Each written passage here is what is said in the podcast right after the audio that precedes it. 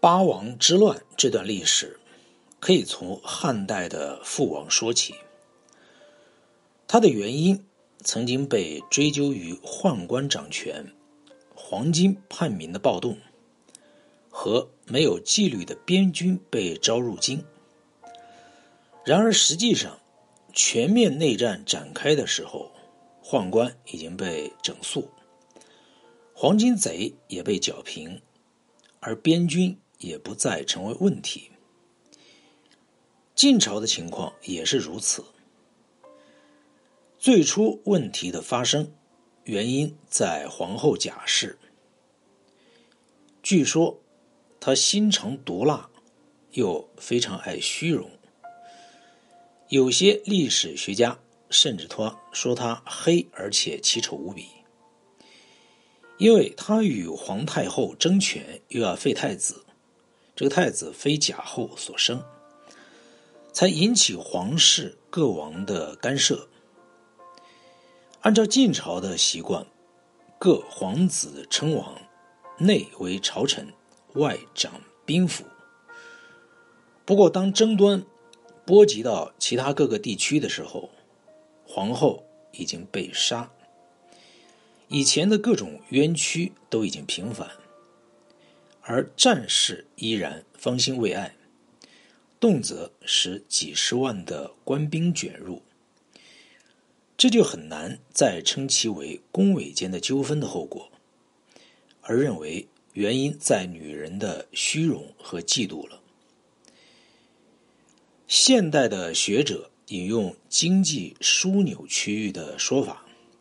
企图将长期分裂的局面做一个比较深切的解释。他们认为，好几个出产粮食的大地区，内部的交往深，需要外界的接触少，于是地方政府因此逐渐的脱离中央的掌控。那么这种说法有它的优点。从曹操之不能征服南方的两个国家来看。和东晋在淝水一战足以击退来犯的优势敌军的事迹来看，经济枢纽区域好像的确有这么回事。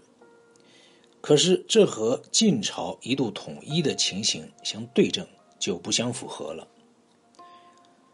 就算地缘政治里有阻碍统一这样的因素，仍然可以军事行动加以克服。以后晋朝的内战更使得这个说法文不对题。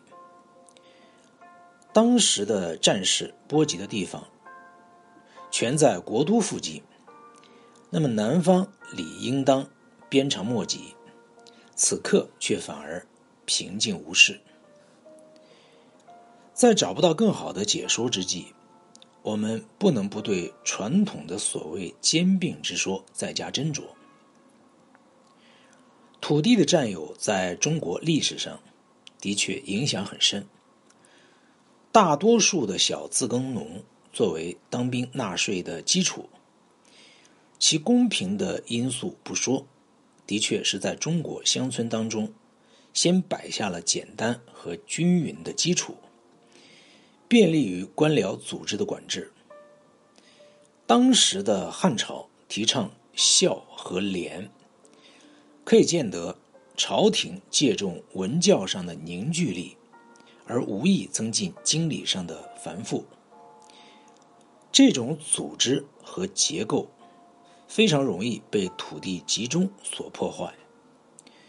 我们大家这个时候必须体会到，在农村当中应付税的户数非常难隐藏，可是户内所领的土地亩数。和人口的口数，包括雇工和奴工，都可以出入。如果实际上户数减少，那么税收必然随着减少。以后政府所能供应的服务，比如济贫、地方自卫和水利等等，也必然为之缩减。而且地方士绅的力量的伸张。亦必然影响到地方政府的性格。专制政府的体制，皇权由上而下，全国一致。要是地方士绅开始自作主张，即带有一种修正性质。从以上各节所说，可以知道后汉地方政府的统治已经产生各种不稳的状况。当曹家取汉而代之，和司马家取魏而代之的关头，立即崩溃的危机暂时是平安度过。可是它的基本原因并没有排除。当时不平稳的局势，可以从各种诏令上看出。有名的魏武三诏令，这是曹操当丞相的时候所颁发的。诏令求财，内中称有才的不必有德，只要有治国用兵之术，就算不仁不孝，仍然会提拔重用。晋朝则颁布占田法，企图限制各家室拥用土地的数额。这两种方案都在企图脱离士绅的束缚。可是，未去近来，两方都没有达到重建中央集权体系的目的。当时华北表面的平静，全靠强而有力的创业之主暂时的压制，才能一时维持原状。他们一不在位，宫廷里稍有纠纷，就会引起地方上各种无从管制的因素。